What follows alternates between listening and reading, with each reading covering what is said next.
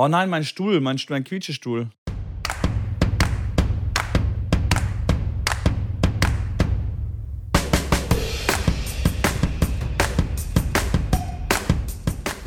Hallo und herzlich willkommen zu einer neuen Ausgabe von Tennisblausch. Ich sagte gerade Mitko, wir müssen uns heute nicht mehr beeilen. Wir treffen uns zu einer regulären Aufnahme und da freue ich mich ganz besonders drauf, weil wir auch wieder mehrere Themen ansprechen können. Wie gesagt, da geht es ja immer noch rund in Down Under, da werden wir auch kurz drauf zu sprechen kommen. Ähm, aber bevor wir dazu kommen, frage ich natürlich erst mal den Listen Mitko mit der wichtigsten Frage zuerst. Wie geht es dir? Mir geht es fantastisch, denn ich habe heute Morgen schon wieder eine Liste ausgefüllt ich habe Sport gemacht heute Morgen. Das heißt, ähm, ja, mir geht es super. Kann mich nicht beschweren. Wie geht es denn dir? Ich habe gesehen auf Instagram, dass du heute Morgen joggen warst. Was ist da los? Ja, natürlich. Ja, ich habe ja einen Mitbewohner jetzt und wir haben uns beide so ein bisschen zum Ziel gemacht oder, oder hier diese Neujahrsvorsätze, dass man das wirklich zusammen macht. Und das ist ja dann auch deutlich viel besser, wenn man zusammen das macht. Und hey, es rappelt bei mir richtig im Karton, sage ich dir, Thema Neujahrsvorsätze. Und so hast du mich ja letztes Mal gefragt, um das direkt vorwegzunehmen. Erste Sache ist, dass ich immer noch nicht klar kam, dass ich diese scheiß Challenge mit dem Handy nicht ins Bett zu nehmen, nicht hingekriegt habe. Und jetzt haben wir zusammen, ich mit meinem Mitbewohner, haben wir zusammen gesagt, wir machen das gemeinsam, einen Monat lang. Und wir werden jetzt jeden Abend, bevor wir ins Bett gehen, also wenn wir die Zähne putzen, werden wir unser Handy draußen im Flur auf äh, unseren, unsere Schlüsselablage legen, sodass dann das Handy nicht mit ins Zimmer reingeht, wenn man schlafen geht und dann, wenn man morgens aufwacht, dann quasi auch nicht im Zimmer ist, wenn man aufwacht, sondern man muss aufstehen. Und natürlich ist das Ziel, dann nicht aufzustehen, das Handy zu holen und wieder zurück ins Bett zu gehen, sondern dann einfach aufzustehen und sich äh, ready zu machen. War jetzt gestern die erste Nacht, äh, war cool. Und äh, da wird es jetzt weiter, wird's weiter rangehen. Neben der Zucker-Challenge dann natürlich joggen gehen. Ich werde mich jetzt äh, wieder fit machen. Das ist ein Neujahrsvorsatz, dass ich wieder mehr, mehr Sport mache und regelmäßiger Sport mache. Ich habe das Gefühl, nämlich bald äh, geht es hier rund und dann muss ich fit sein, muss ähm, ja auf der Höhe sein und deswegen geht es jetzt ein bisschen ans Joggen und ein bisschen ans äh, Fit machen. Deswegen gerade noch ein, ein, Smoothies gemacht mit äh, hier äh, Ananas, Apfel, Banane, Hafermilch. Also, du, ich muss sagen, ich fühle mich wie ein anderer Mensch. ja, aber das klingt auch wirklich so. Also du, du klingst viel energischer und viel, weiß ich nicht, euphorisch schon fast. Ist ja unglaublich. Finde ich gut. Finde ich sehr gut. Ja, ich bin gespannt. Also, Wie lange das anhält? Meistens hält sowas ja eher nicht so lange an, aber ich habe ein gutes Gefühl, weil alleine, glaube ich, fällt mir das mega schwer. Aber wenn, wenn ich weiß, hey, da ist ein, ein anderer, der zieht da mit und wir einmal hat der eine Bock äh, und zieht den anderen so ein bisschen mit und, und andersrum ist ja genauso wie ins Fitnessstudio gehen. Alleine dahin zu gehen, alleine äh, Workouten ist immer ein bisschen schwieriger als gemeinsam. Deswegen, ähm, ja, ist ja. geteiltes Workout, doppelte Power-Workout. Ja, das ist so eine Art Accountability-Partner, den du dann den hast. Was wir ja im Prinzip ja auch machen mit unseren Challenges, da sind wir, also du bist mein Accountability-Partner und ich bin deiner. Aber so auf die Entfernung ist natürlich ähm, die Gefahr äh, größer, dass man sagt, ach komm, der Mitko sieht es eh nicht. Aber wenn du das dann mit deinem äh, Mitbewohner durchziehst, dann ist es umso besser. Also da gibt es sogar richtige Accountability Groups und so, wo man sich dann Ziele setzt und dann äh, jede Woche treffen und dann gibt es unangenehme Nachfragen, so, wie weit bist du gekommen und so. Das ist schon, glaube ich, Entschuldigung, das ist schon, glaube ich, echt ähm, eine ziemlich gute Sache. Corona. nein, nein, nein, nein, nein. Nein. Wir also haben zumindest nicht, dass ich Fall wüsste. Auf, ich ja. habe mich nicht getestet. Im Zweifel, einfach, Im Zweifel einfach so einen PCR-Test machen und wenn du positiv bist, egal, einfach weiter zum Training gehen, ein paar Kinder umarmen, das gehört ja heutzutage zum, zum Standard, habe ich jetzt so mitbekommen. Von daher. Du bist gar kein Thema. so sarkastisch. Ja, dann komm, dann festbauen wir kurz äh, dieses Thema Aust Australian Open Djokovic mal ab. Der letzte Stand ist meines Wissens, dass er, ähm, also er ist momentan noch dort, er trainiert schon fleißig. Ähm, es gibt sogar Drohnenaufnahmen, wie er trainiert. Also er ist back to normal business und äh, ja, es gibt einige Ungereimtheiten, die ja die da so durch die Presse gehen. Und er hat heute, oder weiß nicht, heute Morgen war es bei uns irgendwann oder mitten in der Nacht, kam ein Statement auf Instagram raus, geschrieben, ähm, dass da wohl Fehler begangen worden sind, dass also menschliche Fehler passiert sind und dass jeder mal irgendwo ein falsches Kreuz irgendwo setzen kann. Und ähm, ja, also er relativiert das natürlich alles. Inwiefern das jetzt alles stimmt oder nicht stimmt, das können wir absolut nicht beurteilen. Auf jeden Fall, was sicher ist, glaube ich, dass egal was passiert, es wird immer so ein Fadengeschmack bleiben. Egal wer recht hat, äh, auf der Gegenseite wird irgendwie ein Geschmäckle bleiben. Das ist, ja, wie gesagt, habe ich ja letztes Mal schon erwähnt, ein bisschen schade. Und ich glaube, so langsam äh, sind die Leute auch so das Thema so ein bisschen überdrüssig. Wie geht's denn dir da dabei? da hast du mir gerade die Steilvorlage gegeben, jetzt muss ich den Elfmeter nur noch versenken. Ich habe tatsächlich keinen Bock mehr, wobei ich da selber für mich natürlich ähm, äh, Interesse halber sehr gerne lese und weitere Sachen da nachlese und, und Berichte lese von der New York Times, jetzt heute einen langen Bericht gelesen und hier und da alle überall mit ihren Journalisten, die da wieder neue Sachen rausfinden, dass an dem PCR-Test was gemauschelt wurde, eventuell, dass der Zeitstempel nicht passt. Äh, klar, der QR-Code zeigt nicht an, dass der Test positiv ist und dass mal negativ ist. Also das sind einige Sachen auch rund um das Dokument des, äh, des PCR-Tests doch so, dass man ja sich Fragen stellen muss, ob das wirklich alles so war, wie das vorgegeben ist. Ähm, auch klar, dass er dann mit dem positiven Test noch einige Sachen da absolviert hat.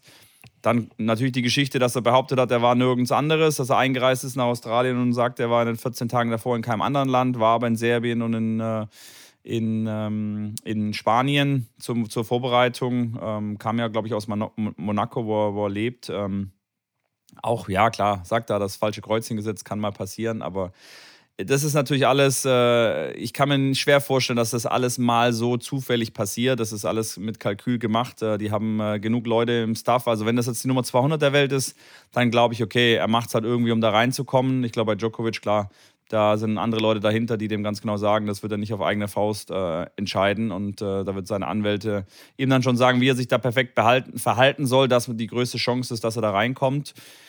Ja, ich finde es ich find's Wahnsinn. Ähm, zumal auch halt andere Spieler und äh, andere Offizielle nicht einreisen durften, die genau das gleiche Thema hatten, ähm, die wieder ausgereist sind, weil sie dann natürlich nicht die ganze Anwaltsgeschichte sich vielleicht auch nicht leisten können, ähm, wo es dann wieder darum geht, okay, ist das jetzt äh, Chancengleichheit für alle Spieler, wenn der eine halt sich äh, Millionen Anwalt leisten kann, weil er halt äh, ein paar hundert auf dem Konto hat oder ja, der andere halt nicht, weil er es halt nicht hat. Ähm, ich bin es jetzt leid, klar, auch darüber zu sprechen im Podcast. Ich finde, äh, klar, wir werden da immer wieder kurz noch drauf zurückkommen. Ähm, wenn das so sein soll, dass das Dokument gefälscht ist, dann finde ich es echt bodenlos, dass er überhaupt äh, da im Land sein darf und dass er da spielen soll. Also finde ich eine Strafe des Ausreisens und drei Jahre nicht mehr Australian Open spielen völlig gerechtfertigt, weil das gibt ja ein völlig falsches Signal, auch jetzt schon. Ähm, das Signal, was, was er jetzt mit, der, mit, mit seinem Verhalten an die Welt sendet und auch an die ganzen serbischen Bürger und auch an alle anderen. Es gibt ja sehr, sehr viele Djokovic-Fans überhaupt äh, auf der ganzen Welt. Ähm, Finde ich einfach ein komplett falsches Signal. Ähm, das muss er wissen, das hat er zu verantworten. Das muss er in der nächsten Zeit irgendwie gerade rücken. Wird aber nicht mehr möglich sein, weil das, was er gemacht hat, hat er gemacht. Und wenn sie ihn damit durchlassen, ist das ja, heißt das ja so viel wie, ja gut, kannst bei der Anreise einfach angeben, du warst jetzt in keinen anderen Ländern und warst in keinen Risikogebieten und irgendwie kommst du damit schon durch.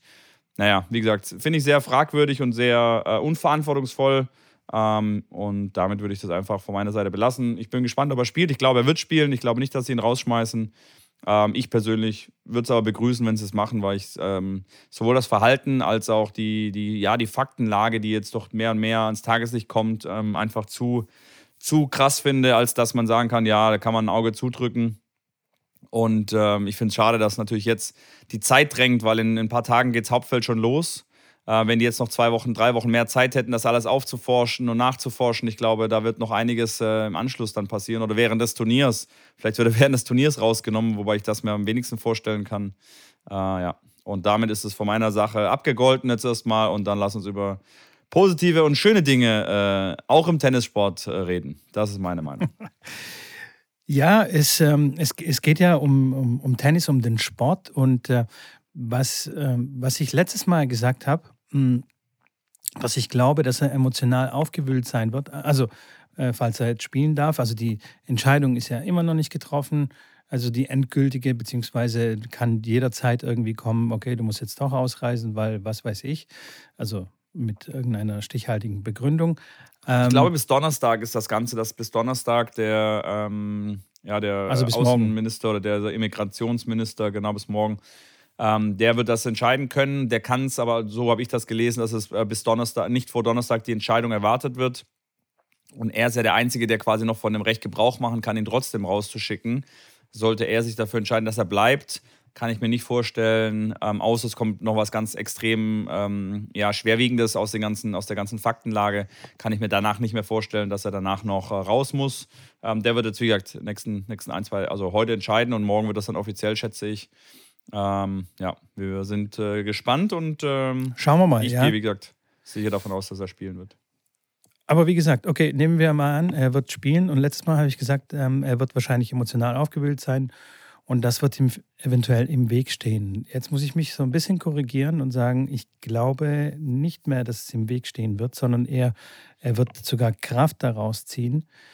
Ähm, ein bisschen umgestimmt hat mich dabei der Herr Kyrgios, der genau das Gleiche quasi gesagt hat. Er hätte keinen Bock gegen Djokovic zu spielen, weil er glaubt, dass Djokovic einfach jeden zerstören würde, der sich ihm vor die Flinte irgendwie bewegt auf dem Tennisplatz und er wird gnadenlos über alle drüber walzen. Und ähm, tatsächlich äh, glaube ich das auch langsam, weil ich glaube, er wird verärgert sein und Djokovic verärgert ähm, ist äh, tennistechnisch äh, eine schlechte, schlechte Kombo. Er wird, glaube ich, sein Bestes Tennis zeigen wollen und ist quasi so hier trotz allen Widrigkeiten bin ich doch der Beste. Und da bin ich, äh, bin ich einfach gespannt, ja, was, was tatsächlich äh, passiert und wie er, wie er dann spielen wird. Und ich, er ist ja sowieso der Spieler, der immer aus solchen Geschichten oder beziehungsweise aus leichten negativen Sachen da Energie rauszieht. Ne? Er ist ja sehr emotional auf dem Platz. Und ähm, ja, was glaubst du? Boah, da bin ich auch gespannt. Ich, ich, ich stelle mir das vor. Ich kann mir sehr gut vorstellen, dass viele meine Meinung teilen, ähm, vor allem die, die nicht aus Serbien kommen. Ähm, und das wird er, glaube ich, auch äh, da unten spüren. Das heißt, wenn er da irgendwo am Trainingsplatz ist oder irgendwo da einläuft ins Stadion, ich glaube, der kriegt schon mit, dass, da, dass er Scheiße gebaut hat, wofür er sich entschuldigen muss, weil das alles auf, seiner, auf, seinem, auf, seinem, äh, ähm, auf seinen Fehlern entstanden. Und boah, es ist schon, das ist jetzt nicht so einfach mal. Er hat wirklich, äh, ich meine, gut, wir leben in der Pandemie. Er hat mit der Adria-Tour richtig ins Klo gegriffen, also wirklich richtig ins Klo gegriffen, weiß er auch selber. Anscheinend daraus nicht gelernt, weil er jetzt die nächste, äh, noch wahrscheinlich viel schlimmere Geschichte macht, äh, was, er da, was er da veranstaltet hat. Ähm, und ich glaube nicht, dass er so ganz spurlos an ihm vorbeigeht. Inwieweit er das ausblenden kann, wird sich zeigen. Ähm, klar, bei in Olympia und in, bei den US Open war es auch so, dass man, dass ich auch gedacht habe, dass er beides gewinnt, weil er einfach so mental stark ist. Und da hat man auch gemerkt, hey, mental war so ein bisschen klar. Der Druck war dann schon sehr, sehr groß, hat er auch selber gesagt ähm, und, und kam damit nicht so zurecht, wie er es vielleicht hätte gewollt. Ähm, von daher bin ich gespannt. Ich, boah, also wenn das ganze Ding nicht passiert, glaube ich, Djokovic gewinnt fix da unten. Jetzt, jetzt würde ich echt sagen, dass es so eine 50-50-Nummer ist, dass er das Ding gewinnt, weil äh, klar, ich kann mir nicht vorstellen, dass bis Viertelfinale ihn einer bremst. Ähm, außer vielleicht ein Andy Murray, der da nicht gesetzt ist und der dann irgendwie in der dritten Runde gut drauf ist oder ein Rafa. Ich weiß nicht, wie tief der gefallen ist, ob der schon im Viertelfinale auf ihn treffen kann. Ähm, der müsste eigentlich, ist Rafa ein 5 gesetzt? Das weiß ich. Wenn er ein 5 gesetzt ist, könnte es sogar sein, dass er im Viertelfinale schon gegen Rafa spielt. Das wird auf jeden Fall ein toughes Draw für, für den guten Herrn ähm, und bin gespannt, auf jeden Fall. Es äh, wird nicht langweilig, ne? Und das ist ja die, die Hauptsache. Es, es, es, wird definitiv nicht äh, langweilig, ja. Auf jeden Fall. Ja, ich bin sehr gespannt. Und ich wundere mich, ähm, dass Kirgios, bei dem übrigens auch, äh, also äh, der hat vor ein paar Tagen auch bekannt gegeben, dass er ein Turnier rausgezogen hat, ähm, weil er Corona hatte. Also er hatte keine Symptome und so weiter und so fort. Und er hat auch ein Statement abgegeben. Und er hält sich relativ bedeckt, was die ganze Thematik äh, angeht. Ähm, er war so anfangs der Pandemie ein großer Kritiker äh, von Djokovic und überhaupt von allen Spielern, die auf Teufel komm raus einfach weiterspielen wollten und hat sich, also so die letzten zwei Jahre, hat er sich sehr bedeckt oder beziehungsweise sehr, äh, sehr wenig auf Turnieren äh, rumgetrieben und hat mehr Counter-Strike, glaube ich, gespielt. Nee, nicht Counter-Strike, Call of Duty, so online. oder Basketball und hat mit seinen Jungs abgehangen in äh, Australien. Ähm, er wird auch antreten. Äh, bin ich sehr gespannt, ja. Bin ich sehr gespannt, was, was da so aus dem Lager kommt. Ja, das stimmt. Niki. Das stimmt. Niki er will auf jeden Fall eine Show ne, will auf jeden Fall eine Show liefern. Das war der Hauptgrund, warum er auch nicht gespielt hat letzte Zeit, weil er sagt, ohne Zuschauer macht das alles nur halb so viel Spaß und ähm, er, will, er ist da, um eine Show zu machen, die Leute zu entertainen. Ja. Und Da, und, und wenn er keine Zuschauer hat, dann ist es halt nur, ja, nur halber Spaß, von daher. Er ist, er ist einer von uns quasi. Er spielt auch ungern. er ist einer von uns. Genau, der, der gehört in den Tennisplausch-Clan. So sieht's aus. Ähm, du, du hast es vorhin kurz angesprochen, Challenge. Kein Zucker-Challenge, ja. Neujahrsvorsätze und so weiter und so fort. Wie geht's denn ja. dir mit oder ohne Zucker, besser gesagt? Ja, ich hatte es kurz, äh, das war der, der Cliffhanger, oder wie nennt man das? Doch, so heißt das, glaube ich, ähm, bei der letzten Folge, äh, dass ich gesagt habe, ich war im Supermarkt und war schockiert, dass man nichts mehr kaufen kann, wo kein Zucker drin ist. Also selbst in einer Packung passierte Tomaten oder so geschälte Tomaten, dass da auch irgendwie ein oder zwei Prozent Zucker drin ist.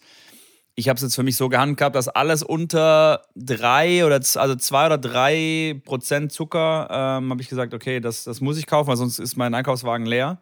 Ähm, natürlich kann man die passierte Tomaten auch mit frischen Tomaten machen. Das habe ich dann auch äh, großteils gemacht bei meiner leckeren Bolognese-Soße, die ich mir gestern äh, zubereitet habe. Aber es ist doch echt schockierend. Und ähm, ich drehe die, die, die Packung regelmäßig jetzt um, gucke da hinten drauf und manchmal denke ich echt, Halleluja, wo kommt das denn bitte her? Ähm, und ähm, ansonsten geht es mir gut. Ich bin, ich bin, äh, ich bin, wie gesagt, eh kein so ein Süßigkeiten-Fan ähm, und Deswegen also fällt mir die auch. Genau, also die Süßigkeiten ist nicht so, dass. Natürlich gab es da mal ein Stückchen Kuchen hier äh, ähm, zu meiner äh, kleinen, äh, ein, nicht Einwährungsparty, aber zum Besuch hat man einen Kuchen vorbeigebracht oder uns. Gut, konnte ich nicht essen, hätte ich schon Bock gehabt. Das war so ein schöner, ah, das war ein Pflaumen-Streuselkuchen, muss ich sagen. Hm, da hatte ich schon Bock gehabt, aber die Wahrscheinlichkeit, dass da Zucker drin ist, ist doch eher groß. Deswegen habe ich es dann vermieden. ja, ich vermute, dass da ein bisschen Zucker drin war. Ähm, wie wie sieht es denn aus mit Alkohol?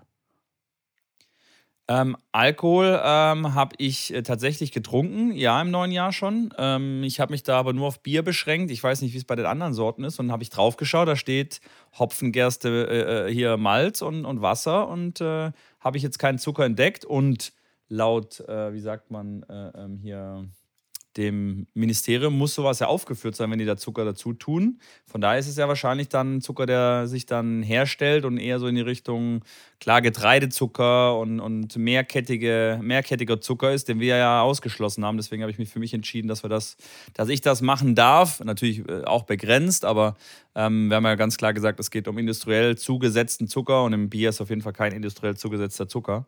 Ähm, darf man natürlich nicht vergessen, dass es auch viel Kalorien hat und Bier nicht zum Abnehmen hilft, sondern ganz im Gegenteil. Aber das äh, war das eine oder andere einfach beim Auszug und beim Einzug äh, konnte ich mich nicht, äh, das war nicht zu darum wehren. Und genau, und, und ich sage, wenn, wenn Zucker drin gewesen wäre, dann hätte ich es nicht getrunken. Dann wäre ich auf äh, was anderes umgestiegen. Ich glaube, Wein und ähm, so härtere Geschichten, da ist es noch, noch schlimmer, was, was der Zucker angeht. Bier geht, glaube ich, tatsächlich.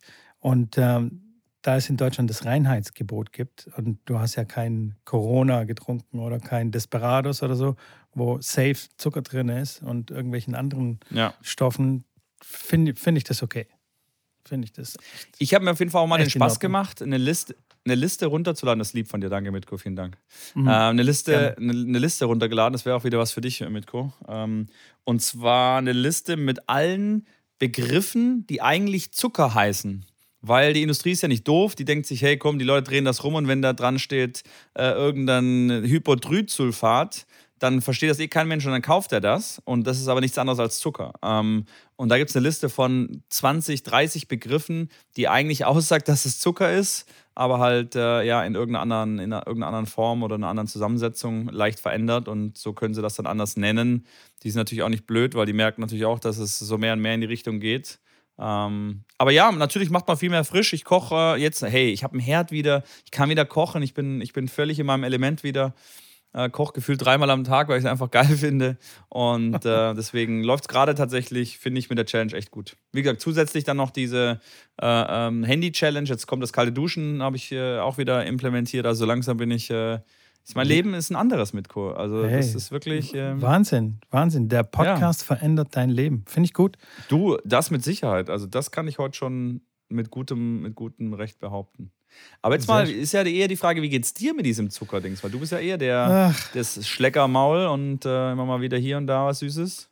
Ja, ähm, Essen also meine ich jetzt. Tagsüber, tagsüber wirklich gar kein Problem.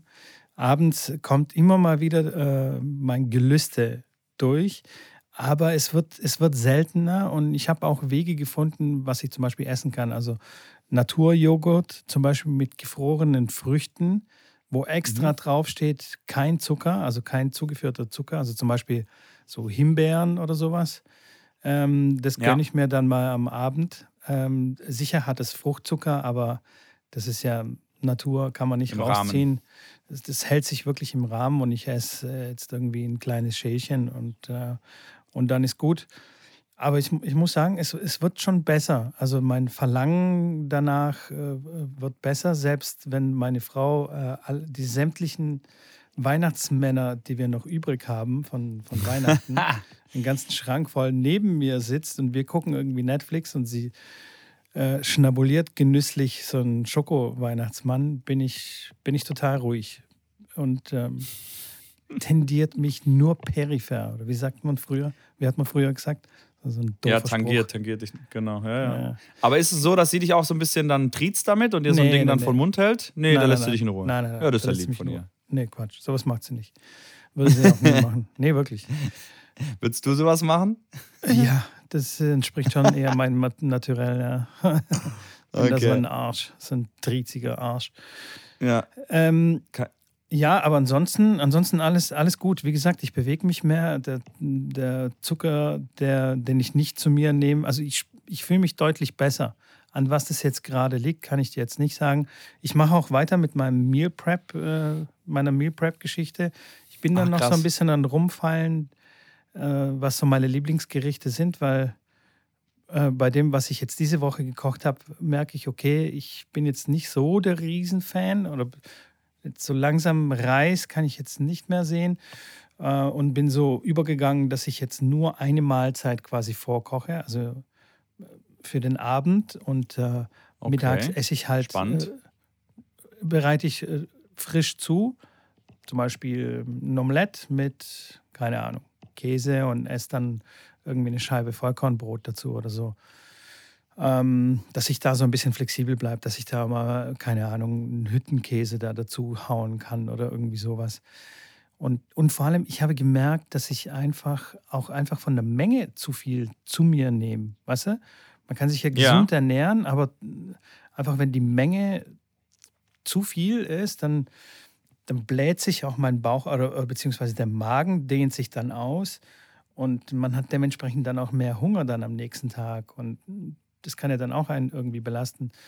Und deswegen skippe ich jetzt auch wieder das Frühstück, weil ich merke, ich, ich brauche kein Frühstück. Also dreimal am Tag essen ist einfach zu viel. Muss man nicht. Ja. Also das ist völlig unnötig. Ja, ja, verstehe ich, was du meinst. Ich finde es ähm. ganz interessant, dass ich habe ja auch mit Ernährungsspezialisten zusammengearbeitet, auch mit, äh, klar, die mit Profispielern dann arbeiten. Ähm, und da ist tatsächlich auch ein Punkt, wobei natürlich bei den Profispielern nochmal eine andere Geschichte ist. Die müssen ja gucken, dass sie einfach alle möglichen Sachen essen und aufnehmen und da nicht zu wenig essen. Ähm, aber wenn ich mit denen generell um Ernährung gesprochen habe oder auch im Stream bei mir hatte ich auch mal eine Ernährungsspezialistin, da geht es ja wirklich auch darum, wenn man sich Essen zubereitet, ähm, ist es ja eigentlich, kommt es ja aus der Erziehung, dass äh, morgen nur schlechtes Wetter ist, wenn der Teller leer ist. Und ähm, nee. dann ist man quasi gezwungen, diesen Teller leer zu essen, obwohl man eigentlich gar keinen Hunger oder Appetit mehr darauf hat. Und der äh, erste Schritt auch in so einer ganzen Geschichte ist, dass man dieses Hungergefühl ist so, so vernünftig und so gut, dass wenn man, wenn man wirklich sagt, hey, ich habe jetzt keinen Hunger mehr, dann, dass man die Sachen halt übrig lässt und dass das, äh, ich kenne es ja selber, ich habe ja oft genug einen Teller, wo ich sage, boah, ich bin eigentlich satt und dann haust du dir den Rest halt einfach rein und stopfst den nicht rein. Völlig unnötig, aber bevor es dann halt rumliegt oder man es eventuell noch wegschmeißen muss, sagt man, okay, bevor ich es wegschmeiße, esse ich es halt noch. Ähm, was natürlich dazu führt, dass du viel mehr aufnimmst, als du eigentlich bräuchtest. Und ähm, das macht natürlich die Sache, gerade wenn man abnehmen will oder Gewicht verlieren will, macht natürlich zusätzlich schwierig. Von daher natürlich äh, eher, eher ein bisschen zu wenig machen. Und das Lustige ist, das ist so unfassbar schwer. Ihr kennt es wahrscheinlich auch. Ey, jedes Mal, wenn ich mir Nudeln mache, weiß ich, okay, wie viele Nudeln brauche ich ungefähr, mache das vorher quasi in meinen Teller rein und weiß, okay, da so und so ist die Portion dann, mach's ins Wasser. Und ich ertappe mich immer wieder, wie ich dann auch so ein paar Nudeln mehr dazu reinmache oder noch mal eine kleine Hand extra reinmache, weil ich sage, ich habe so einen Hunger heute. Und wenn ich dann die Nudeln gemacht habe, dann esse ich es und irgendwie nach drei Viertel der ursprünglichen Portion sage ich eigentlich, boah, nee, eigentlich reicht es jetzt schon. Es ist aber natürlich trotzdem. Und das ist ein Punkt, wo man da auch mit an, ansetzen kann, dass man sagt, hey, einfach nur bis dahin essen, wo man sagt, hey, eigentlich bin ich jetzt satt und dann ist es auch gut so.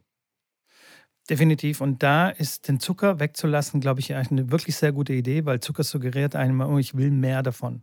Also das, äh, ob du satt bist oder nicht, Zucker verleitet einen mehr in sich hineinzustopfen. Und von daher finde ich, find ich das eine gute Sache, ja. Ja, also quasi alles, alles in allem äh, eine gute Sache. Ähm, mir geht's gut. Finde ich, find ich sehr gut.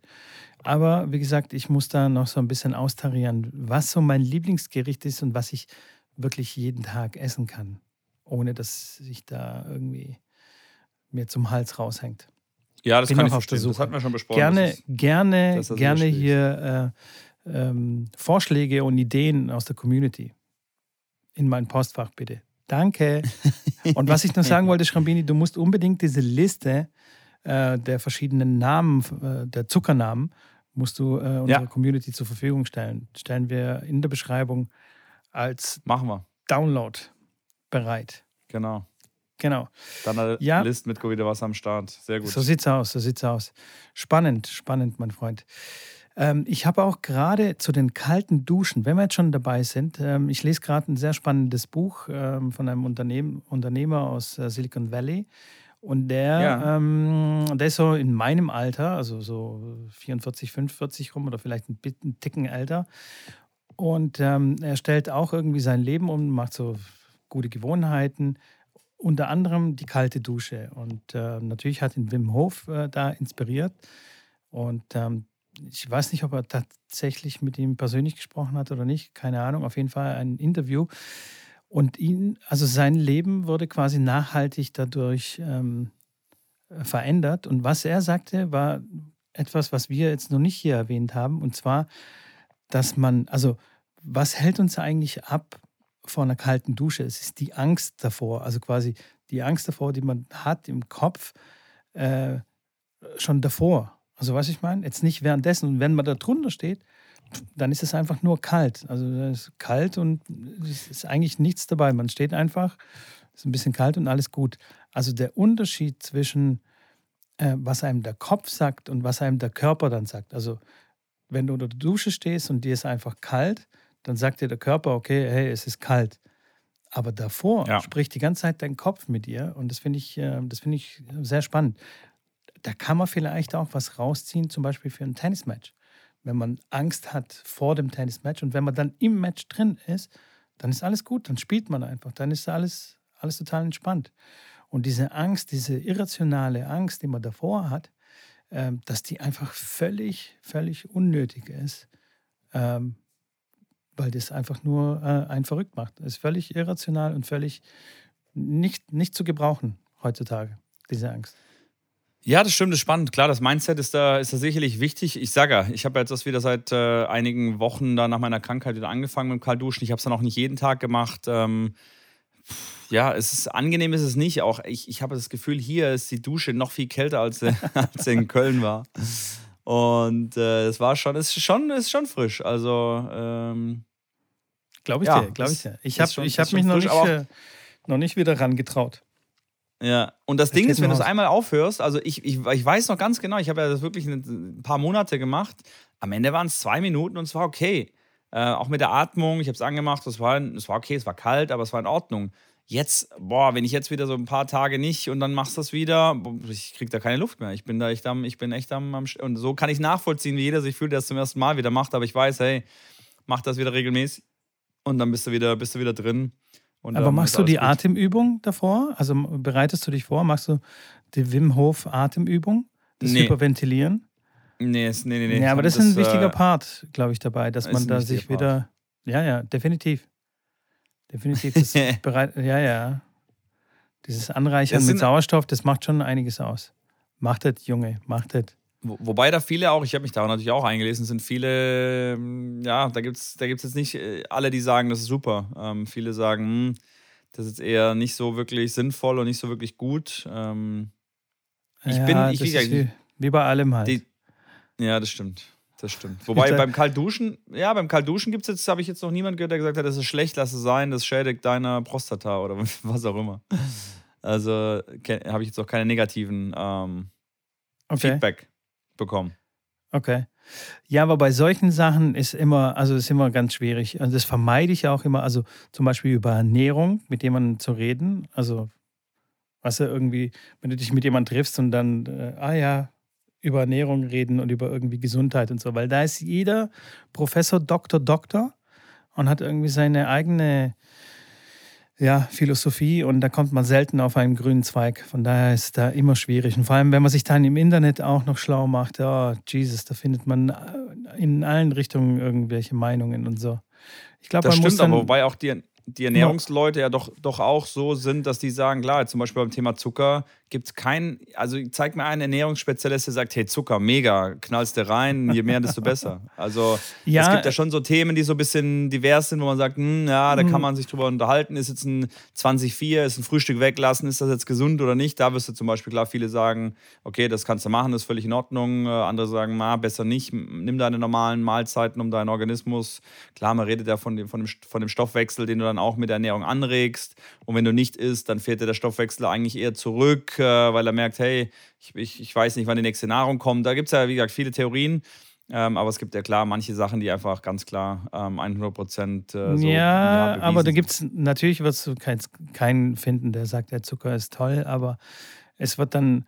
Es wird dann Leute geben, die sagen, ja, ja, Zucker, mh, hm, aber es ist viel wichtiger, dann zum Beispiel kein Fleisch zu essen oder so. Also, ja, ja, klar. Also die ja. würden dann gleich auf ein anderes Ding da drauf äh, draufsteigen und ähm, ja gerade so die vegane Verstehe. Szene. Und die arbeiten, glaube ich, äh, auch oft mit Zucker, gerade was so Zusatzprodukte angeht, damit die halt ein bisschen nach was schmecken. Dann, da wird, glaube ich, schon ordentlich äh, mit Zusatzstoffen gearbeitet und so. Apropos Jesus, vegan. jetzt wird mein Postfach wieder voll sein von den Veganern. Apropos hm. vegan. Ich habe mir da überlegt, jetzt heute auch in der Zeit, das war, wir hatten das bei Instagram ja abgestimmt, vegan oder zuckerfrei, ist zuckerfrei geworden. Ey, ich bin echt froh darüber, weil ich ähm, wirklich immer mal wieder, als gestern Bolognese, habe ich gedacht, boah, wie geil. Und natürlich hätte ich dann irgendwie einen Tofu-Bolognese machen müssen oder so ein Döner mal geht nicht. Also ich habe mich immer wieder ertappt, wo ich denke, ui, das hätte ich jetzt nicht kaufen dürfen, wenn, wenn das eine vegane Geschichte geworden wäre. Deswegen ähm, bin ich ganz froh, dass es die zuckerfreie Nummer wurde. Aber ich kann mir gut vorstellen, dieses Jahr auch noch, dass die vegane Geschichte irgendwann. Die äh, wird bestimmt uns äh, irgendwann äh, später dann mal wieder begegnen. Aber ja. Die wird uns fesseln. Hey, wir sind ja auch irgendwie ein Tennis-Podcast, habe ich gehört. Ach ja, also, stimmt, sorry, ja, Metro, ja. ja. Ich äh, weiß auch sorry. nicht. Ich habe ich hab eine Frage an dich. Und zwar, ja, schieß los. Kannst, du dich, kannst du dich noch an die letzten US Open erinnern? Bestimmt. Du meinst die, so die US dunkel. Open, wo der Djokovic der Linienrichter den Ball äh, eingeschossen hat? Meinst du nee, nee, nee. Ich hab, ich hab, so. Inzwischen, inzwischen habe ich das so mit der Zeit habe ich wieder mehr im Griff. also ich meine US Open 2021. Und zwar haben bei den Damen äh, äh, gab es ja ein Finale, ein phänomenales Finale zwischen Raducano und Fernandes. Ja. Und jetzt möchte ich dich fragen, was zum Kuckuck machen die? Wo sind die? Was ist da los? Wir waren so euphorisch, beziehungsweise ich war so euphorisch. Ey, endlich wieder hier cool, neue Spielerinnen, die spielen so furchtlos und die scheißen auf alles und spielen so konstant und, und jetzt haben sie wieder so ein Loch, so ein Tief, so wie so oft äh, wir festgestellt haben, äh, dass es so öfter mal bei den Damen passiert, dass die mal ein sehr hohes Hoch haben und dann irgendwie ein langes Tief und immer wieder so auf und ab. Was ist da los? Ja, ist schon spannend. Also klar, wo du es angesprochen hast, die Raducano, die hat nach ihrem Slam-Titel jetzt nicht mehr wirklich was gerissen, hat dann oft in der ersten Runde verloren. Jetzt hat sie in, in Sydney ja 0 und 1 auf den Arsch bekommen von ja, Rybakina. Ähm, Sie hat dann Trainer gewechselt ähm, und, und, und dann kommt natürlich auch das Ganze, was dann einprasselt nach so einem Slams League. Ich habe das ja live, äh, live und, und äh, ja wirklich fast in Person mitbekommen, wie, wie das bei der Iga Schwiontek war, weil ich die bei mir im Team hatte, mit dem Trainer ganz gut befreundet bin mittlerweile und da sehr, sehr nah dran war und auch die Ergebnisse dann weiter stetig verfolgt habe. Ja, die steht jetzt auch Top 10 äh, mittlerweile. Aber da war auch nicht so, dass die nach dem Slam-Titel dann alles abgeräumt hat. Äh, natürlich hat sie ihre Ergebnisse gemacht und auch sehr gute Ergebnisse.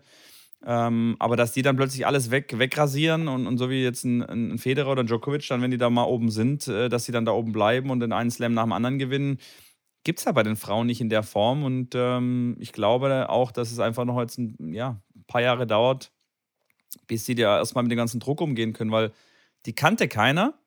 Äh, und plötzlich sind sie oben und sind in jeder Presse. Plötzlich stehen 200 Fotografen an der Seite. Wenn sie Abendessen, äh, sitzt der Fotograf am Nachbartisch und macht heimlich Foto aus der Tasche und solche Geschichten. Ähm, das macht was mit einer Person und, und mit den Mädels äh, noch, noch mehr äh, als mit den Männern, behaupte ich. Und aus dem Grund ähm, wird es eine Zeit dauern, bis sie sich daran gewöhnen und, und das bestätigen. Und ja, wie, wie, wie man so schön sagt, nach oben kommen ist, ist, ist, ist, ist schwer, aber oben zu bleiben ist noch viel schwerer. Und ich glaube, das trifft es ganz gut in, in, der, in der Geschichte, ähm, dass es einfach nochmal viel, viel mehr dazu gehört, einfach dann das Ganze zu bestätigen und da oben sich festzusetzen. Wenn wir dann so ein bisschen zurückblicken äh, in der Geschichte des Damentennis, da gibt es ja, glaube ich, ganz wenige Spielerinnen, von denen man behaupten kann, die haben langfristig alle rasiert. Da wären Steffi Graf, natürlich eine ganz mhm. große äh, Spielerin, äh, die Serena Williams. Und da wird es schon langsam dünn. Oder? Martina Navratilova ja. würde ich vielleicht sagen. Ist aber schon lange her, ist vor deiner Zeit, also die kennst du wahrscheinlich noch nicht. Ich, ich, ich habe mich auch tatsächlich schon mit Tennis, ich befasse mich auch mit Tennis, äh, was vor meiner Zeit war. Ach so, okay, okay, ähm, okay. Ja, tatsächlich ah, auch. Ja. Also Martina Navratilova ist hier ein Begriff auf jeden Fall. Und Chris Die Evert ich schon auch. Mal gehört, ja. Okay. Ja, tatsächlich auch. Ja, ja, wen, wen, wen gab es denn da noch? Arancha Sanchez war relativ äh, konstant. Gabriela Sabatini, aber auch nicht also so die richtig. Haben, die haben doch aber so nicht richtig. mehr als 10 Slams gewonnen. Nee, nee, haben sie nicht. Ähm, also, wenn du die Liste durchgehst, wer mehr als 10 Slams gewonnen hat, da wird es schon eng. Ich meine, Sharapova hat, äh, was hat sie gewonnen? Äh, sechs, fünf, glaube ich. Mhm. Stimmt, Sharapova ähm, habe ich vergessen in dieser Gleichung. Aber, aber ja, wen gibt es da noch? Ich sage, aber Sharapova finde ich jetzt auch nicht so mega erfolgreich, wenn du fünf Slams gewinnst. Mega Leistung, will ich absolut nicht schmälern, aber ähm, pff, wenn man jetzt so von, von, den Namen, die du aufgezählt hast, äh, gibt es wenig. Aber ist ja bei den Herren gut, da gibt es halt die drei und danach kannst du zurück zu Agassi und Sampras gehen. Ähm, ja, ist halt eine außerordentliche, unglaubliche Leistung, mal überhaupt zehn Slams zu gewinnen. Das passiert nicht. Und bei den Mädels auch diese, klar, diese Geschichte, dass es äh, jedes Jahr gibt es ja äh, fast jedes Jahr vier neue Grand Slam-Gewinner. Ja, das stimmt, ja. Das ist schon total verrückt. Naja, finde ich ein bisschen schade, dass die zwei, gerade die zwei, die da so ein bisschen furchtlos gespielt haben, doch jetzt anscheinend Furcht haben oder halt mit dem Druck nicht äh, so richtig zurechtkommen. Und äh, ja, vielleicht ist doch ein Weg, ja, du möchtest irgendwie äh, intervenieren. Ja, ich grade. möchte nur kurz intervenieren. Ähm, was mir da gerade noch in den Kopf geschossen ist, ist natürlich auch, dass dieser Überraschungseffekt, der bei den, bei den US Open da war, den gibt es jetzt nicht mehr. Also keiner, keiner kannte die, die haben sich gerade in die Quali irgendwie reingespielt. Eine kam aus der Quali. Ähm, und keiner quasi hat wirkliche Daten von der Spielerin. Jetzt mittlerweile, natürlich haben die jetzt einige Matches gespielt, auch auf der Profitour, auch gegen gute Spielerinnen. Die werden jetzt durch, von oben bis unten durchs Raster durchanalysiert und jeder weiß, wo, womit er rechnen muss und auf was er achten muss und vor allem, wie er gegen die auch spielen muss, dass er gewinnt. Und äh, das ist dann wirklich die, die, die, die, nächste, die nächste Schiene auf den, auf den Future- und Challenger-Niveau-Levels bei den Herren oder auch bei den Damen, die, die ITF-Turniere da gibt es sowas nicht mit, mit großer Analyse. Natürlich, ich als Trainer analysiere auch die Gegner, aber mache es natürlich nicht so in einem hochprofessionellen Rahmen, wie die Top 100 Spieler das einfach zur Verfügung gestellt kriegen mit den ganzen Hawkeye-Daten und mit dem Rohmaterial. Und da wird wirklich eine ganz genaue, äh, ja, eine, ein Schemata festgestellt, wie die ihre Punkte verlieren. Und dann wird dann gesagt, hier, wenn du gegen die Raducano spielst, musst du einfach ähm, schnell, die muss sich schnell in die Vorhand laufen lassen zum Beispiel. Treibst du irgendwie in die Rückhand und dann muss ein schneller Ball in die Vorhand kommen, weil ja. sie da am meisten mit Probleme hat. Ähm, und wenn das jeder weiß, klar, das spricht sich dann rum. Jeder fragt dann den Nächsten auf der Tour, hey, du hast doch gegen die Emma gespielt, was muss ich da machen und so weiter ähm, zusätzlich zu den ganzen Hawkeye-Geschichten. Und ähm, ich glaube, das ist auch ein großer Punkt, dass einfach dieser, dieser Überraschungs- oder dieser Unbekanntheitseffekt äh, oder Moment einfach wegfällt. Und äh, das ist, glaube ich, ja, ein Punkt das zu stimmt, den anderen, ja. die wir genannt haben. Definitiv, ja. Da kommt bestimmt einiges zusammen. Aber ich glaube trotzdem, dass der größte Punkt äh, trotzdem die Psyche und der Druck und äh, ähm, diese ganze Belastung ist. Und ähm, vielleicht ist auch der Weg, denn zum Beispiel eine eine Sakari geht, weil die hat sich ja kontinuierlich über die Jahre irgendwie nach oben gespielt und jetzt steht sie irgendwie, glaube ich, auf Platz 6 oder 5 oder 6, irgendwie sowas. Ähm, hat nie irgendwie den großen Coup gelandet, also nie einen großen Sieg gehabt. vielleicht ist das der gesündere Weg. Ich weiß es nicht. Keine Ahnung, um da konstante Leistungen ab, abzurufen. Ja, wobei ich jetzt sagen würde, die Emma, wenn die jetzt, äh, ich meine, ich meine, äh, Zachary wird jetzt auch, wie alt ist sie? Die ist auch schon Ende 20 jetzt mittlerweile, schätze ich. Ich habe ja, die, ich hab die gesehen 2013, das ist jetzt acht Jahre her, da habe ich, sie, hab ich sie auf einem Turnier gesehen in Griechenland ähm, und habe sie gesehen und habe gedacht, Alter, boah, das ist, das ist geil, was sie spielt. Und das war so eine von den Kandidaten dort, wo ich gesagt habe, die, die kann es auf jeden Fall packen, weil das wirklich sehr beeindruckend ist, was sie da schon im Training abgeleistet hat. Und ich sage, bei den Frauen habe ich da ganz gutes Gespür dafür, welche Spielerin dann wirklich äh, ja, irgendwo hochkommen kann. Und die Spielerin hatte für mich schon damals die Aufmerksamkeit äh, erregt. Und ja, zeigt es natürlich jetzt, dass sie jetzt Top 10 steht, unglaublich. Äh, Soweit hätte ich es vielleicht ihr nicht zugetraut. Ähm, aber da hat sie einfach ja die ganzen Jahre sehr, sehr gut gearbeitet und war vor acht Jahren halt wirklich schon auf einem vernünftigen Niveau. Ähm, die wird schon Mitte, Mitte, Ende 20 sein auf jeden Fall. Und Mitte bestimmt, gesünder. Ende weiß ich nicht, keine Ahnung. Ja. ja. ja, aber vielleicht, ich weiß es auch nicht. Man sieht es ja auch zum Beispiel an äh, Angie Kerber und äh, Petkovic, die haben ja auch relativ spät erfolgreich gespielt, oder? Wenn mich nicht alles täuscht. Gerade was Kerber angeht. Ja, das stimmt. Es Grand Slam-Siege da gibt es einige. Da war sie schon älter. Das hat sie aber auch, das hatten wir auch schon gesprochen, dass sie die ganzen, die ganzen, das Eintrittsalter in die Top 100 so rapide nach oben gegangen ist. Früher war das Eintrittsalter in die Top 100 bei den Damen vielleicht bei 19, 20 Jahren. Das Durchschnittsalter in der Top 100, jetzt ist es, keine Ahnung, bei, bei mindestens 26 oder sowas. Äh, weil, ich meine, gut, Serena, die hebt den Schnitt natürlich äh, und Venus, Venus noch viel weiter. Alles. Ja. Dann gibt es noch Suvehi Shie und so weiter, gibt es ja noch ein paar alte Haudegen, aber es ist bei den Herren genauso. Aber die Qualität ist, die, die lässt einfach nicht nach, sondern wird eher über die Erfahrung, äh, ja, können die sich länger oben halten und mit der physischen Fitness, die die Spieler heutzutage äh, mitnehmen, können die sich einfach äh, auf dem höchsten Niveau dort oben ganz lange Zeit messen. Und aus dem Grund ist es halt schwieriger für die neuen Spieler, da reinzukommen, weil es gibt halt nur 100 Plätze in den Top 100 und wenn die dann nicht rausgehen und nicht verletzt sind und, und bis 35, 38 oder 40 sind spielen, dann ist ja klar, dass es für die Neuen, da muss klar so ein Alcaraz kommen, der dann wirklich durchmarschiert oder ein, Rune, der da jetzt bald reinkommt, aber ähm, dass da einer mal mit 18, 19 irgendwo mal ein Halbfinale beim Slam spielt oder mal so ein Ding gewinnt, ist äh, einfach, einfach nicht möglich, ist einfach absolut unrealistisch. Also, so wie damals Boris Becker mit 17 Wimbledon gewinnen, meinst du, das ist heute deutlich schwieriger?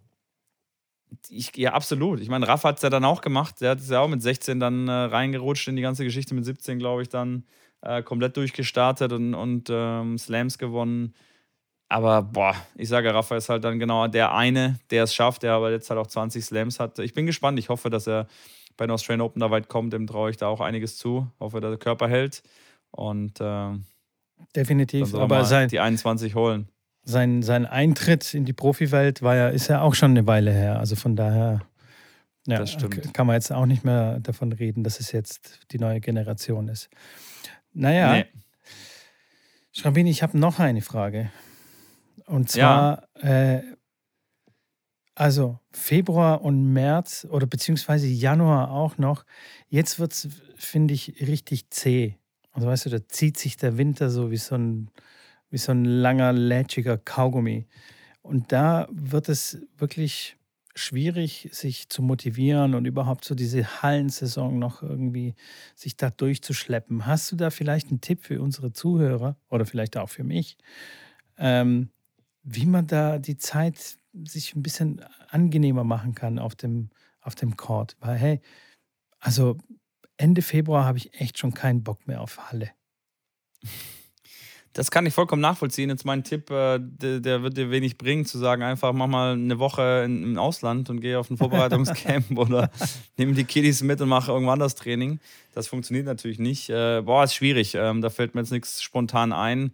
Klar, wenn man so eine, so eine, so eine Paddelanlage irgendwo in der Nähe hat oder eine Touch-Tennis-Geschichte, ähm, die man dann draußen aufbauen kann, wenn es schönes Wetter ist, weil manchmal im Februar hat es ja wirklich schon 15, 20 Grad dann würde ich das auf jeden Fall mal machen, auch als, äh, als Alternativvariante. Und ich bin auch immer ein Freund davon oder war auch immer ein Freund, als Tennistrainer auch mal Sachen zu machen, die jetzt ein bisschen losgelöst sind vom Tennis, weil ich jetzt äh, immer eher auch der Meinung bin, als Tennistrainer, warum jeden Tag Tennistraining geben? Warum jeden Tag auf dem Platz zu sein? Warum kann man nicht einfach mal rausgehen, wenn es schönes Wetter ist und mal eine Stunde Basketball spielen und draußen, äh, keine Ahnung, 20 Minuten irgendwie ein bisschen äh, ähm, Beinarbeitsgeschichten machen und dann einfach mal 20 Minuten Basketball spielen ähm, oder Fußball spielen. Klar gibt es dann die Eltern, die sagen, hey, ich zahle für Tennistraining und nicht für Basketballtraining. Aber das ist auch Bewegen im Raum, Ball, Hand-Auge-Koordination, Werfen, Fangen. Das sind Sachen, die helfen auch fürs Tennisspiel. Und ich bin da ein großer Verfechter von, ähm, da auch mal andere Geschichten mit reinzubringen. Und wenn es, klar, Baseball spielen, einfach auf eine Wiese gehen und die mal auf so ein Dings draufhauen lassen, ähm, den Ball einschätzen, mit, dem, mit der Kelle treffen, die haben dann riesen Spaß dabei.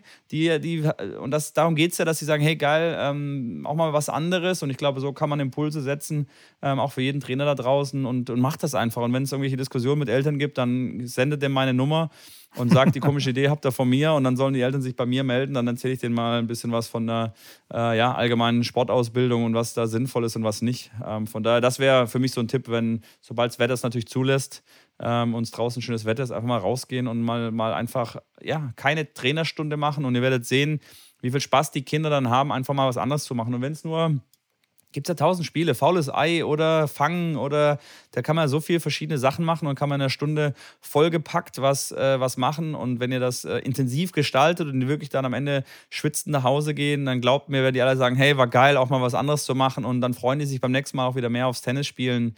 Ähm, das finde ich, äh, würde ich jetzt an der Stelle als meinen Tipp hier kundtun. Ja, mega. Das war doch schon, das war doch schon sehr gut. Also ich glaube, da kann man sich schon äh, das eine oder andere mal rauspicken oder ich werde mir das eine oder andere rauspicken, weil ähm, ja, why not? Und ich gebe einfach deine Nummer weiter, wenn sich jemand beschwert. Sehr gerne. da bin ich da raus. Du machst das Krisenmanagement. Finde ich Wobei, gut. wenn jetzt alle Tennistrainer hier aus dem Podcast hier das jetzt machen, kann sein, ich kriege ein paar mehr Anrufe. Aber ist okay. Ist okay. Leute, ich habe, äh, ja, nehme ich an. Ich, ich mache dann, ich war ja einen vorgefertigten Text, den lasse ich dann ablaufen. Sag ich, warte einen kleinen Moment, ich leite sie kurz weiter an meine Ansage. Sehr gut, Schrambini. Ich habe auch natürlich auch andere Fragen vorbereitet. Ja. Und zwar, die fünf Fragen sind zurück, mein Freund. Wir haben sie schon lange Ach, das, nicht mehr ich gehabt. dachte, das waren jetzt schon, ich dachte, nee, das waren jetzt schon nee, zwei nee. von den fünf. Oh, okay. Nee, nee, nee. Pass auf. Also, bist du bereit? Okay. Ja, ich habe also, die Luft geholt. Ich bin ready. Was, was ist Erfolg für dich? Was ist Erfolg für mich? Oh, ja. das ist, boah, das ist eine, eine gar nicht so einfach zu beantwortende Frage. Ja. Ähm, Erfolg ist für mich, wenn man sich ein Ziel setzt und das kann noch so klein sein und wenn man das Ziel erreicht oder da sehr, sehr nahe hinkommt, ist es für mich schon ein Erfolg. Ähm, es gibt Leute, die, klar, die haben kleinere Ziele, weil es halt vielleicht auch nicht anders geht. Ähm, und ich finde das auch ein großer Erfolg, wenn die das einfach schaffen. Also für mich, für mich ist ein Erfolg, dass ich äh, hoffentlich jetzt diese 30 Tage durchhalte, dieses Handy dann immer abends äh, raus auf den Schlüsselschrank zu legen und das einen Monat lang durchzuhalten, weil ich das äh, ja, erreichen möchte und weil es beim ersten Mal kläglich gescheitert ist weil ich enttäuscht war von mir, dass ich es nicht hingekriegt habe. Und äh, das ist auch eine, eine, Sache von Erfolg. Natürlich sagt ein Djokovic, für ihn ist es ein Erfolg, einen Slam zu gewinnen oder den 21. zu holen. So, jetzt habe ich den Namen schon wieder erwähnt. Aber ähm, klar hat da jeder so seine andere Herangehensweise oder seine anderen Ziele oder seine anderen Dinge, die er dann als Be Erfolg bezeichnet. Ich würde einfach ganz klar sagen, wenn jemand was erreicht hat, wo er vielleicht auch schon lange von geträumt hat oder wo er sich einfach vorgenommen hat, das zu tun und wenn er das geschafft hat, ist es, ist es Erfolg. Okay, wird akzeptiert. ist es Arbeit, wenn es Spaß macht? Beispielsweise. Absolut. Ist absolut ja oder nein? Ja. Okay. Also Auch sag nochmal den Satz. Ist es Arbeit, ist wenn es Spaß macht? Also, oder ja. ist es dann einfach Spaß? Ja. Ist es Nein. trotzdem Arbeit? ja, was jetzt? Äh, das Beste, ja, nein, ja. Das beste Beispiel ist ja im Endeffekt mein, mein Job. Ähm, klar, diese Tourcoacherei und dieses Training in der Akademie mit den Leistungsleuten. Das Team war cool. Ich hatte wirklich jeden Tag Spaß zu arbeiten und äh, es war, natürlich gab es auch Tage, wo es nicht so viel Spaß gemacht hat, wo ich gesagt habe, boah, nee, heute habe ich irgendwie keine Lust. Das gibt es überall. Aber insgesamt muss ich sagen, es war wirklich ich habe Spaß und ich habe auch weiter noch Spaß dabei. Und aus dem Grund kann ich jetzt nicht sagen, ich arbeite nicht oder das ist keine Arbeit für mich. Äh, nur weil jetzt einer auf dem Bau äh, sich den Rücken kaputt macht und der sagt, hey, das ist Arbeit und komm auf den Bau, dann weißt du, was Arbeit ist. Klar, das ist dann körperliche Arbeit. Ich habe dann natürlich auch psychische Arbeit dann äh, mit dabei. Ist ja auch die Frage, was ist da jetzt schwieriger und was ist einfacher, mit was kann man eher umgehen und was hat krankheitsbedingt irgendwie schwerwiegendere Folgen. Aber ich bin definitiv der Meinung, dass äh, äh ja, Arbeit auch Spaß sein kann und dass es trotzdem als Arbeit zählt. Und ich kann es nur jedem empfehlen, dass ihr euch was sucht, was ihr, ja, wobei ihr Spaß habt, weil das ist das Ziel eines jeden, der eine Arbeit sucht, das was zu machen, was ihm einfach äh, Spaß bringt. Und wenn er das okay. nicht hat, dann, ja, dann versucht das zu ändern. Es, ihr, es liegt nur an euch. Das stimmt, ja, das stimmt. Aber vielleicht macht es ja auch dem Bauarbeiter Spaß und dann kommt es ihm auch gar nicht so vor wie Arbeit. Absolut. Er baut das ein tolles Haus für jemand anderen. Absolut. Kann ja auch sein. Ja. Okay, ähm, dann hätten wir das geklärt. Aber wenn du dir jetzt selbst einen Job geben könntest, welcher wäre es dann? Also du kannst dir jeden Job der Welt quasi aussuchen und wa was wäre es dann? Wärst du dann CEO von Coca-Cola oder irgendwie sowas? Also du kannst ah, ja auch gerne sehr, Skills dazu, ja. dazu dichten. Das dazu dichten. Ja. Also was wäre mein Lieblingsjob? Ähm, ich glaube, so Richtung Pilot finde ich schon echt cool, weil diese ganze Fliegerei hat mich schon immer fasziniert. Die verdienen sehr ordentlich Kohle und haben auch dazu noch sehr, sehr viel Freizeit. Ähm, wenn sie arbeiten, fliegen sie durch die Welt, was einem Piloten bestimmt Spaß macht. Und klar, die Arbeit sind dann irgendwie sechs Stunden von hier nach, äh, nach äh, Doha zu fliegen und haben dann meistens dann dort irgendwie ein, zwei Tage Aufenthalt, sind dann vor Ort, reisen viel, können da private Sachen machen die ganze Zeit und fliegen dann wieder zurück. Ähm, das ist schon ein Leben, was ich sehr cool finde, was ja meinem schon nahe kommt mit der Reiserei, weil ich das wirklich sehr, sehr gerne mache. Ähm, ich finde Unabhängigkeit sehr, sehr wichtig. Ähm, und würde deswegen auch ähm, ja, einen Job aussuchen, wo ich einfach sehr, sehr spontan sein kann und sehr, sehr frei sein kann. Auch das trifft meinen Job jetzt gerade aktuell immer mal wieder. Also ich bin jetzt auch hier immer wieder irgendwie spontan und flexibel. Das wäre so in die Richtung. Ähm, klar, finanziell irgendwo gesichert sein, dass man sich auch Sachen leisten kann und äh, jetzt nicht wirklich aufs Geld schauen muss. Ähm, wobei ja, also zu einem gewissen Namen. Ich muss jetzt kein CEO von Amazon sein und sagen, ich habe jetzt so viele Milliarden, dass ich jetzt hier eine ganze Stadt kaufen kann. Das brauche ich nicht, aber klar, ein cooles okay. Haus, ein Auto, wo ich mir sage, ich kann jetzt so viel Geld ausgeben für ein Auto, wie ich möchte, weil ich will jetzt einfach ein cooles Auto haben. Ähm, und, und dann halt klar, viel Reisen und, und viel, viel Freiheit einfach in dem, was ich mache. Spontanität. Und wenn ich jetzt morgen einen Anruf kriege und du sagst, hey Yannick, ich habe zwei Karten in Stuttgart äh, äh, und, und da hättest du Bock mitzukommen, dass ich einfach sage, hey, ich, ich setze mich ins Auto und fahre los. Sowas finde ich schon. Oder du fliegst. Das finde ich schon cool. Als Pilot musst du eigentlich fliegen. Ja, ja, genau. Ich nehme einen Helikopter, der auf dem Hof steht. Okay, krass. Also Pilot, okay. Hätte ich, hätte ich das nie ist gedacht. So eine, hätte so eine Sache, hätte ich die nie gedacht. Die, ja, die ich mir vorstellen könnte, weil ich das auch, also wenn ich wirklich sehr, sehr viel Geld verdienen sollte, irgendwann mal oder im Lotto gewinnen würde, wäre ein Flugschein definitiv äh, ganz oben auf der Prioritätsliste. Okay, Kostet, ja, ich glaube, das hast ja, du schon mal erzählt, ja. Ja, so um die 100.000 Euro circa, so plus minus. Äh, da muss man schon ein bisschen Peanuts. mehr Geld verdienen. Aber, Peanuts. Ja. Und, Wir sind ja der erfolgreichste hast, Podcast hast, äh, Europas. Genau. Dann, danach hast du noch gar kein Flugzeug und geschweige denn irgendwie was anderes und Benzin bezahlt. Also wenn du irgendwo hinfliegen willst, da kommt dann noch mal ein bisschen Kleingeld dazu. ist ja wie beim Auto. Und Porsche kaufen ist gut, aber das, den zu unterhalten ist sicherlich äh, wahrscheinlich das Schwierigere von allem. Ähm, ja, aber das wäre die Antwort auf meine Frage. Auf so deine sieht's Frage, aus. Also falls jemand ja. irgendwie eine Pilotenschule hat, oder äh, Probanden Probandensuch, dann wendet euch an Schrambini. Sehr interessant, ja. hätte ich nicht gedacht. Ja. Also ich würde es auf keinen Fall aussuchen, dieses Leben, aber okay. Ähm, dann, wenn wir schon bei Geld und Job sind, ab welchem Betrag wird Geld für dich dann uninteressant? Also du bist jetzt Federer, Djokovic, Nadal, Ab welchem Betrag sagst du, okay, scheißegal, ich spiele jetzt nicht mehr für das Geld, sondern ich spiele einfach nur für den sportlichen Erfolg? Oder wie auch immer. Also jetzt losgelöst vom Tennis. Das ist eine gute Frage. Ich glaube tatsächlich, dass. Ähm, Im Jahr, sagen klar. wir mal im Jahr. Also, du verdienst. Boah, ist schwierig. 50.000, 70, 80, 100, 150, wo du dann sagst, okay, pff, ab da wird es echt uninteressant. Also wenn ich jetzt eine halbe Million im Jahr verdiene, glaube ich, äh, ob ich dann, es dann 800.000 sind oder ob es eine Million ist, ist dann wahrscheinlich nicht mehr ganz so wichtig. Aber das Problem ist, dass man natürlich dann immer mehr will. Ich meine, ein, ein, ein Federer geht nicht zu Uniqlo, äh, weil die ihm das gleiche bieten wie Nike, sondern weil er einfach nochmal irgendwie 150 Millionen Euro mehr kriegt.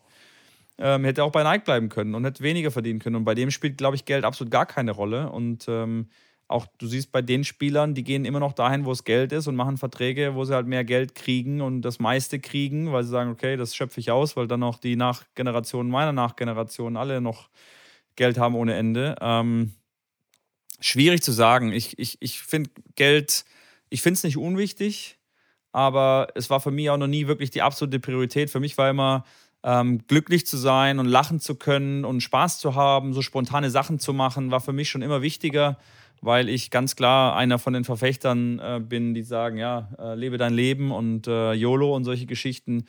Das nicht nur immer zu sagen, sondern ähm, ja, hört sich jetzt verrückt an, aber wenn ich jetzt morgen sterben würde, dann würde ich sagen, hey, ich hatte ein mega geiles Leben. Also ich habe wirklich äh, nie jetzt irgendwie Geld zurückgehalten und gesagt, oh, das kann ich mir jetzt nicht leisten oder ähm, klar, ich habe für meine Sachen hart gearbeitet und habe mir dann auch die Sachen ermöglicht. Ähm, und von daher ähm, ist das so ein bisschen mein Motto. Und deswegen ähm, gibt es da jetzt keinen unbedingten Geldhunger, wo ich sage, ich muss jetzt unbedingt sehr, sehr viel Geld haben. Aber was Trotzdem, ist jetzt der Betrag? Der Betrag, boah. Pff. Im Jahr. Wo du sagst, ey, ab jetzt wird es echt so ein bisschen, weiß ich nicht, interessiert mich dann nicht mehr so. Ja, nicht mehr interessieren tut es mich dann, wenn ich ein schönes Haus habe irgendwo, wo es mir gefällt und, und, Betrag. Und ein schönes Au Betrag. ich sage ab einer halben Million Euro im Jahr. Ab einer halben Million Euro. So, meine Damen und Herren, ihr wisst Bescheid. Wenn ihr Schrambini glücklich machen wollt, einfach mal jedes Jahr eine halbe Million Euro auf sein Konto überweisen. Die werden wir natürlich in den Show Notes äh, ähm, reinschreiben und verlinken. Ihr könnt direkt überweisen. Schrambino, dann hast du, dann hast du schon ausgesorgt. Dann ist schon alles durch. Ja, wann's, du hast gesagt, wann es keine Rolle mehr spielt. Ob es dann eine Million im Jahr ist oder nicht. Das, ich glaube, eine halbe Million bist du, da hast du alles, was du brauchst und kannst dir alles kaufen, was du willst. Und okay. Ja. Und würdest du dann noch arbeiten? Also, das ist jetzt die letzte Frage. Würdest du noch arbeiten, wenn du es finanziell gesehen eigentlich gar nicht mehr müsstest? Ich würde auch da wieder das gleiche machen, wie ich jetzt gerade mache. Ich würde das machen, wo ich Spaß habe. Also Podcasten. Ähm, zum Beispiel, ja. Ein Streamen, Podcasten, ein bisschen Tennistraining geben, ein bisschen durch die Welt reisen. Klar, ich würde zum Beispiel, ich weiß nicht, ob ich jetzt zu den Australian Open geflogen bin, aber das wäre sowas, wo ich dann einfach das Geld nehme und sage, ich fliege da zu den Australian Open und äh, klar, kenne ich ein paar Spieler, helfe dem einen oder anderen vielleicht, der ohne Trainer unterwegs ist, weil es mir einfach Spaß macht, weil ich Begeisterung dafür habe. Ähm, solche Dinge machen. Klar würde ich auf jeden Fall noch arbeiten. Ähm, ja, sich beschäftigen. Äh, findet man tausend Möglichkeiten, ähm, sich einfach nur in die Karibik äh, an den Strand zu legen ist auf Dauer, glaube ich, auch nicht so das Spannendste. Aber auch für mich persönlich, da gibt es ja Leute, die können es gar nicht. Ähm, ich könnte auch einfach mal, klar, eine Zeit lang gar nichts machen. Da habe ich äh, wirklich gar keinen gar kein, äh, Drang, jetzt unbedingt was machen zu müssen. Trotzdem würde ich auf jeden Fall irgendwas tun und äh, klar, jetzt zum Beispiel äh, in die Heimat fahren, um, um, um, um mein Grundstück mich da zu kümmern, das mal richtig auf Vordermann zu bringen und einfach finanziell, wenn man ähm, abgesichert ist, einfach Dinge tun, die man wirklich gern macht und regelmäßig mal Freunde besuchen und äh, trotzdem halt irgendeine, eine Verbindung mit irgendeiner Arbeit auf jeden Fall noch, ja. Okay. Ja, sehr spannend. Einige Dinge jetzt über dich gelernt, Schrambini. das schön. stimmt tatsächlich. Das waren, das waren gute Fragen. und du vielleicht merken, auch über dich, wer weiß. Ja, ja, ja. Das waren sicherlich Fragen, die waren gar nicht so einfach, aber cool. Waren auf jeden Fall, waren auf jeden Fall gute Fragen. Freut mich. Schrambini, ich habe. Ich, ja? Ja, die Fragen könnt ihr natürlich auch nutzen, wenn ihr jetzt äh, gerade in einem Dating-Marathon zum Beispiel seid, weil habt ihr gesehen, da findet ein Gespräch statt, was gar nicht so uninteressant ist. Also zumindest das kam das bei mir so Fall. vor. ähm, bevor du zu deinem Zitat kommst, mit ja. würde ich äh, meinen Tipp des Tages, äh, der Woche, des Monats raushauen. Ja, Und zwar finde ich, ja, des Jahres auf jeden Fall. Ähm, ist auch der erste Tipp des Jahres, glaube ich. Deswegen ist es jetzt der Tipp des stimmt. Jahres. Stimmt, stimmt, stimmt. Ähm, Kreuzschritte und Crossover-Steps. Ähm, ein immer äh, wichtiger werdendes Thema in den letzten Jahren, Jahrzehnten im Tennis. Äh, egal, ob es beim Schmetterball ist, wenn ihr zurücklauft und ähm, einen Überkopfball schmettern müsst, dass ihr nicht rückwärts lauft, sondern seitwärts lau lauft und da nicht mit Sidesteps lauft, sondern mit den Kreuzschritten. Trainiert die Kreuzschritte, schaut euch die Kreuzschritte an. Ganz wichtig auch, wenn man in der Ecke ist und eine Vor- und Rückhand gespielt hat, den Schlag dann zu Ende gemacht hat, okay, wie komme ich schnellstmöglich zurück zum, zur Mitte des Platzes, beziehungsweise zu der äh, Winkelhalbierenden, hatten wir auch schon mal gesprochen, dass man nicht immer zur Mitte des Platzes zurückgeht, sondern zur Winkelhalbierenden, wo der Gegner eventuell hinspielen könnte. Und da komme ich am schnellsten immer wieder zurück, wenn ich ähm, ja zumindest einen großen äh, Kreuzschritt ähm, direkt nach Beendigung meines Schlages mache, um dann mit Sidesteps in meinen Splitstep reinzuspringen, um wieder für alle Richtungen ähm, ja, bereit zu sein beim, beim Schmetterball, wie gesagt, ganz, ganz, ganz auffällig, wo ich immer wieder sehe, dass Leute entweder rückwärts laufen oder mit Sidesteps laufen und den Kreuzschritt völlig äh, vernachlässigen. Das ist eine Sache, die man üben muss.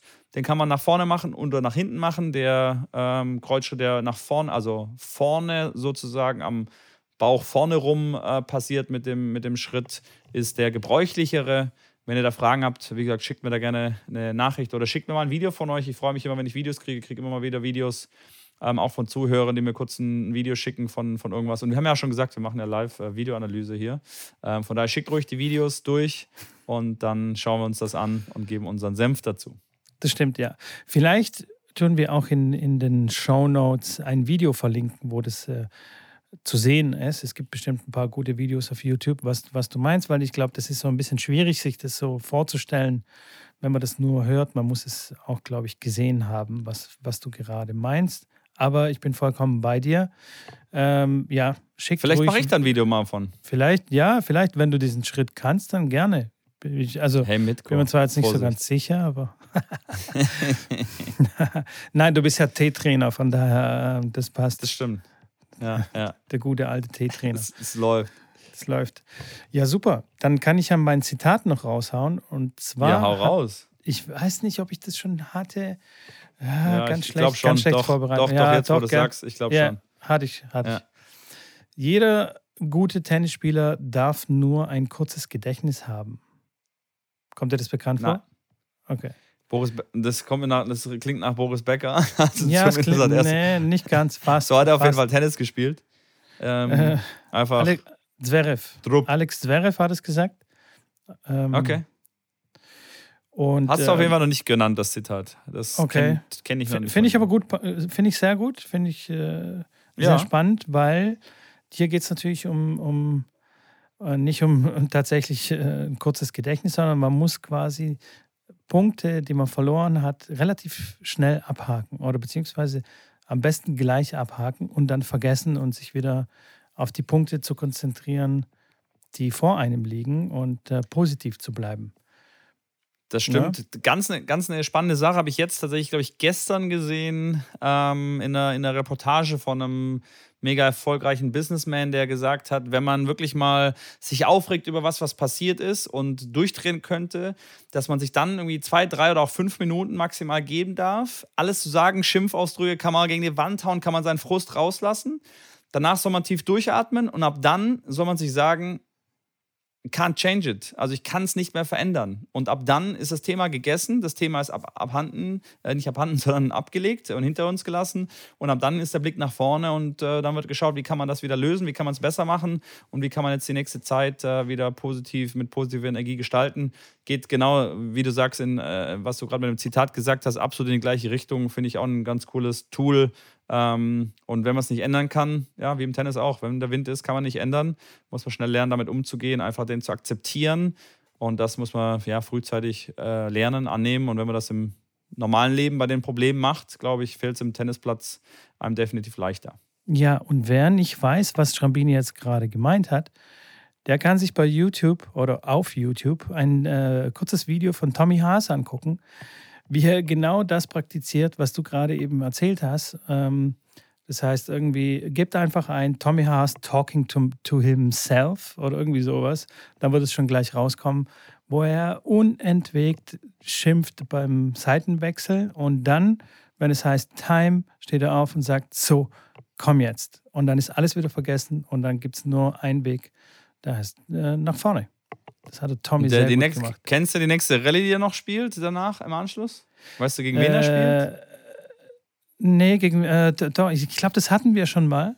Äh, und ich habe es wieder, mhm. ich habe es nicht gewusst und habe es schon wieder vergessen. Gegen wen hat er denn gespielt? Ich glaube, ich bin mir auch nicht ganz sicher. Ich meine, es war Davidenko, gegen den er gespielt hat. Ja, genau, ja. und äh, der nächste Punkt war eine ja. ganz lange Rallye, eine geile Rallye direkt im Anschluss und das, den Punkt gewinnt er dann auch. Ähm, Und äh, auf jeden Fall, ja, sensationelles Video, auch bei uns im Sportstudium, im mentalen Training ähm, mit, mit auch ins bei der T-Trainer-Ausbildung. Genau. bei der T-Trainer-Ausbildung. Tom, Tommy Haas wird vielleicht Wofür- auch so ein Gastreferent sein bei der T-Trainer-Ausbildung. Mal gucken, Genau, müssen genau. mal anrufen. Wofür bezahle ich, die- wofür bezahle ich die Leute? Für Genau. nichts. Für absolut nichts. genau. so geht's ungefähr los. Ja, fantastisch. Gut, Trombini. Also ich habe nichts mehr auf meiner Liste. Nee, Meine Liste ist abgearbeitet, das ist überall ein Haken dran. Ja.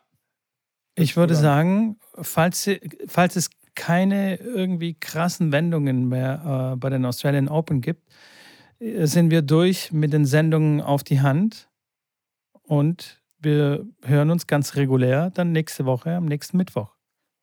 So sieht's aus. Bis dahin, alles Gute, schöne Woche euch und bis dann. Alles Gute, Ciao. alles Liebe. Ciao.